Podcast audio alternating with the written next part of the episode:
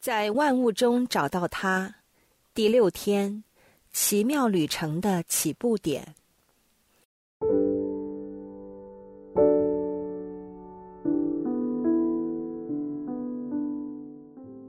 在前五天的毕竟当中，我们提及过，如果我们未能意识到自己需要天主的话，我们很难有动力及渴求去与天主建立关系。尤其是天主并非一个我们见得到及触摸得到的个体，这份意识及醒觉可以透过几个途径去达到。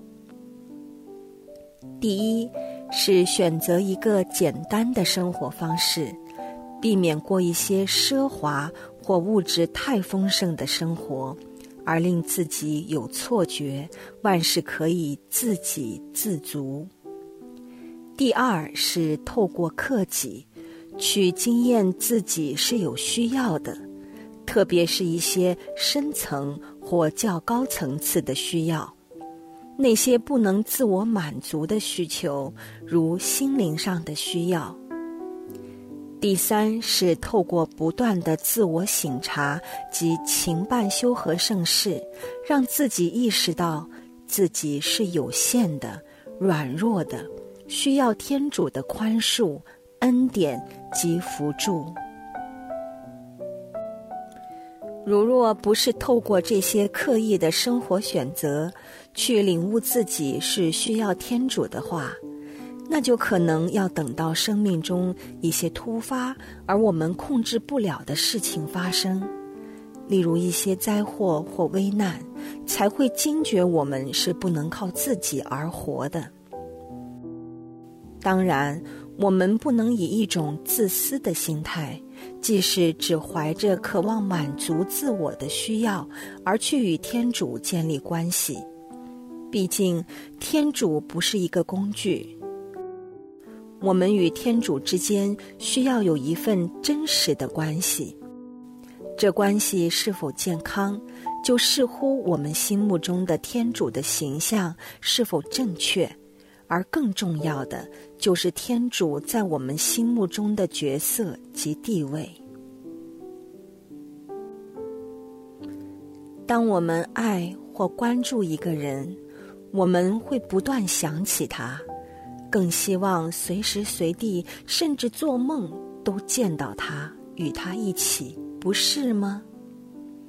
如果这个对象是天主的话，我们就会希望在万物中找到他，与他相遇。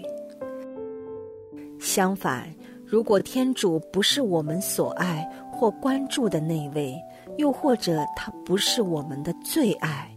我们不会切望在万物中找到他，所以我们需要问自己：生命中有什么人与事物比起天主更重要？这事物可以是有形或无形的，例如是成就或地位等等。如果我们生命中有一些事物比天主更重要的话，我们是否愿意给天主一个机会，与我们现在生命中的最爱一较高下？这也是给我们自己一个机会吧。因为能够找到生命中的真正最爱，一个最爱自己的人，不是最幸福的吗？不是值得我们投资时间去寻找这答案吗？让我们一起展开这个奇妙的探索旅程吧。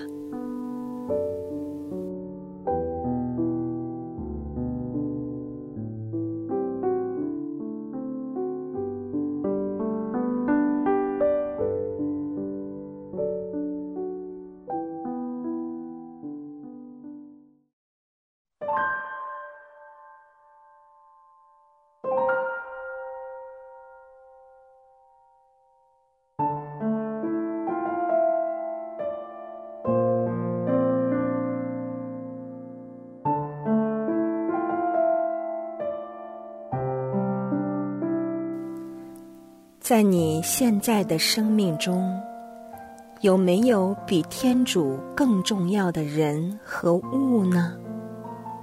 即就是，当你想起这人或事物时，会比想起天主更兴奋、更雀跃。你亦会放更多心思在这个人或事物身上。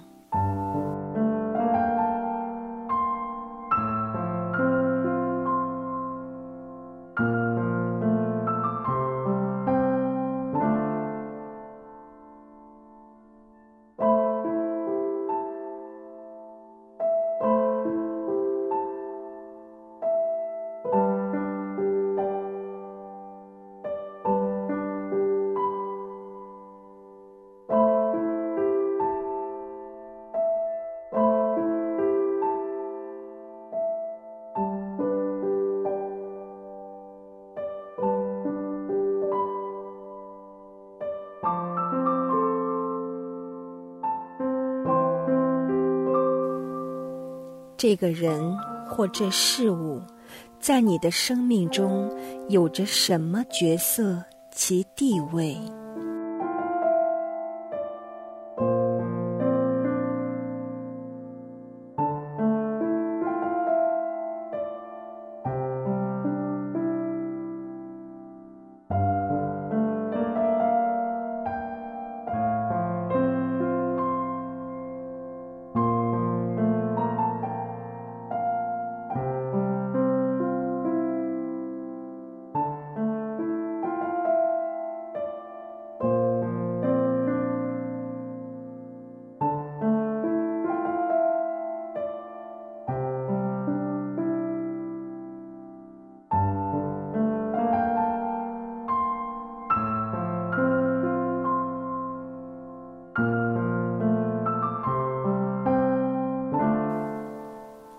为什么这个人或事物比天主在你的心目中更重要的呢？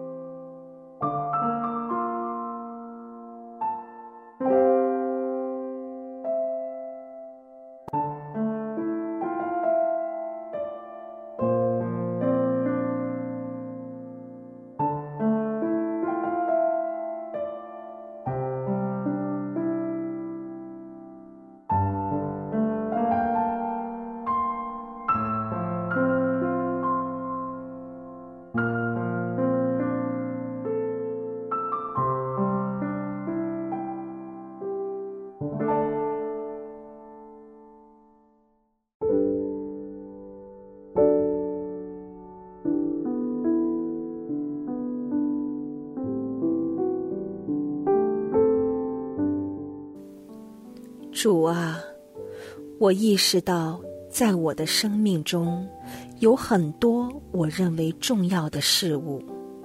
你是知道我重视那些事物的，但你为什么要我做出选择呢？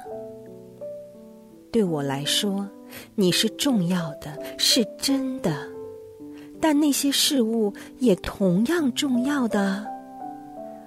我真的未准备好做出这个程度的取舍，你可否给我另一条出路，即两者兼得，或起码给我多一点时间，好吗？请你帮助我吧，在我意图放弃做出选择的时候，求你赐我坚忍的心。透过这个毕竟，愿意透过你给我的自由意志，去做出明智的选择。